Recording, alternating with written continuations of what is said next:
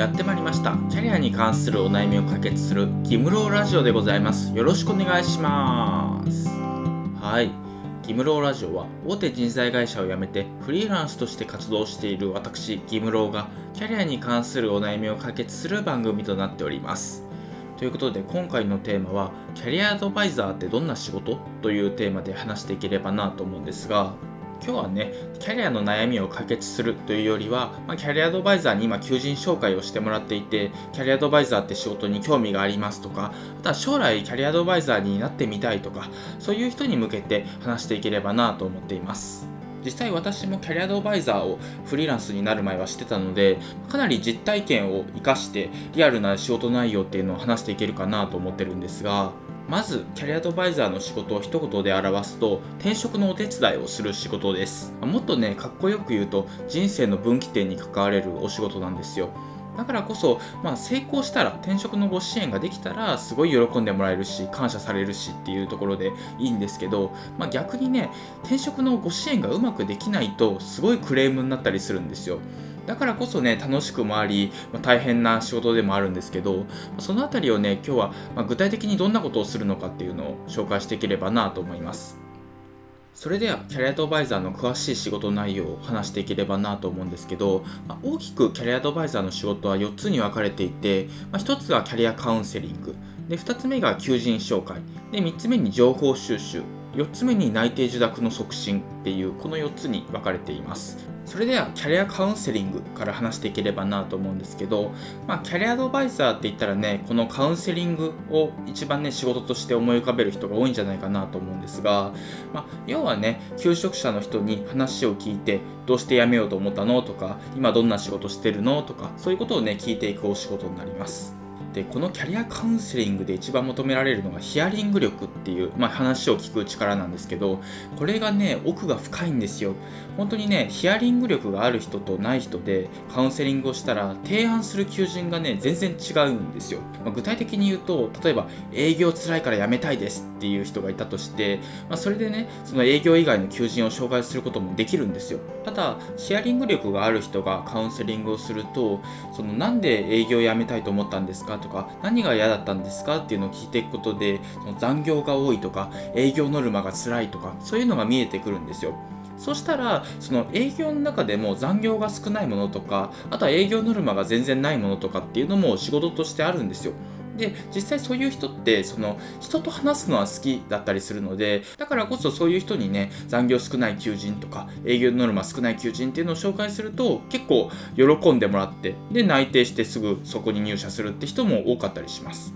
まあこんな感じでキャリアアドバイザーのヒアリング力が変わることで求職者のね人生も大きく変わってしまうっていうところがあるので、まあ、責任重大でありやりがいのある仕事だなっていうふうに思うんですけどまたキャリアアドバイザーをする上でもう一つ大切なスキルがあってそれが需要力です、まあ、人を受け入れる力なんですけどやっぱり転職をする人って中にはね結構今辛い状態にある人だったりとかあとはちょっと神経質になってる人もいるんですよ。もちろん人生の分岐点なので当たり前ではあるんですけどなので時々ではあるんですけどちょっと理不尽な理由で怒りの矛先がねキャリアアドバイザーに向く時もねあったりして、まあ、そういうのをねしっかり受け入れてコミュニケーションをする力だったりとかあとはね人のその細かい感情に寄り添ってコミュニケーションをしていくとかそういう能力が求められますちなみにこういう感情に寄り添うスキルとかってその日頃の生活でも生きたりするのでキャリアアドバイザーを辞めた今でも結構役に立っていたりします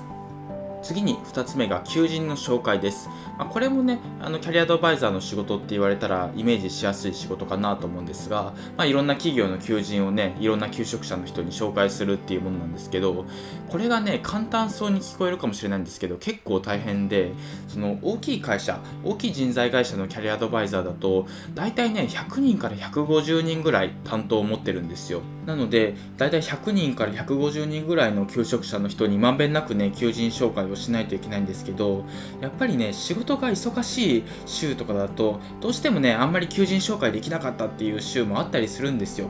そしたらその転職意欲の高いね求職者の人から全然求人紹介してもらってないんですけどどういうことですかっていうのでね怒りの連絡があったりとか、まあ、そういうこともねあったりするんですよ。なので求職者の人に怒られないように頑張ってね残業して、まあ、いろんな求人を探して求人紹介してっていうのをね、えー、まあ、結構やってたりするんですけどなのでね大体、まあ、キャリアアドバイザーは帰る時間はね10時くらい夜の10時くらいになります。ただね、やっぱりあのキャリアアドバイザーって朝からね、カウンセリングすることは結構少なかったりするので、大体朝10時出勤のことが多いので、まあ、朝10時から夜10時ぐらいまでの出勤っていうのが多いのが現状かなと思います。次に3つ目が情報収集です。まあ、一番分かりやすいところで言うと求人の情報収集ですよね、まあ、どういう求人があってどんな仕事内容でどんな企業でとかそういうことを調べていくんですけど、まあ、求人もね大きい会社だと大きい人材会社だと、ま何万件とかあったりするので全部は無理なんですけど、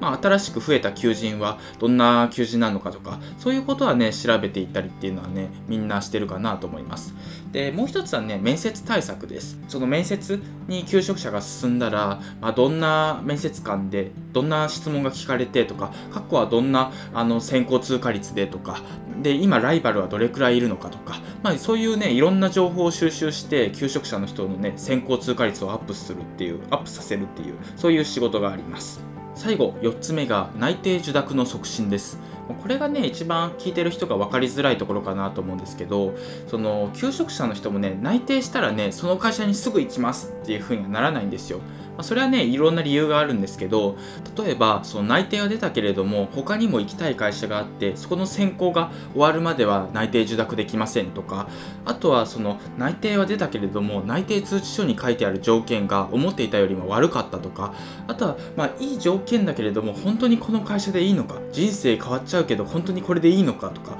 そういうちょっと結婚でいうマリッジブルーみたいな状態になる人とか、まあ、いろんなタイプがいるんですけどそういう人をねあの背中を押してあげるというかそういう仕事もあったりします。まあ、不安な人であればしっかり話を聞いてあげて解消できるところは解消してあげるっていうのもありますしあと一番多いのがその求職者の人が他の転職エージェントを使って内定が出ていると。でうちでも内定が出たっていう時にどっちの会社に行こうかっていうバトルが始まったりするんですよ。その時はそのもう一つの転職エージェントで内定が出ている企業よりもうちの会社が優れているうちで内定出た会社が優れているっていうのをもうプレゼンというかアピールしていってで、まあ、勝ち取取るというかそういう時もあったりはします。で正直なことを言うとキャリアアドバイザーもノルマっていうのがあるんですよ。毎月何人転職のご支援をしましょうっていうノルマがあるんですけどそれをね達成するために、まあ、内定が出たら求職者の人にはね内定受諾してほしいっていう気持ちがあったりはするんですけどただ明らかに求職者の希望を叶えられていない企業で内定が出たっていうのが分かった時には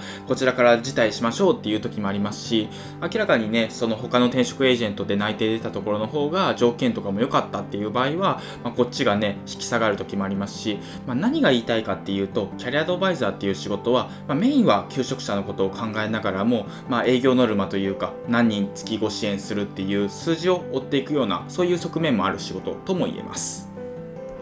というわけで今回は以上になります。今回はキャリアアドバイザーってどんな仕事というテーマで話してきたんですが、まあいい部分も悪い部分も話せたんじゃないかなと思っています。で、今転職活動をしている求職者の人は、そのキャリアアドバイザーとコミュニケーションを取るときに役立ててもらえればなと思いますし、まこれからね、キャリアアドバイザーっていう仕事に転職しようかなと思っている人は、まあこういう仕事なんだっていうふうに、まあ、考えながら聞いてもらえたら嬉しいなと思って話してました。で、これからもね、あの、こういう内容を時々話していければなと思うんですけど、まあ、ブログではもうちょっと詳しい内容も書いているので、副業演芸場っていうブログ書いてるんですが、そちらも合わせて読んでみてください。今回は以上です。ありがとうございました。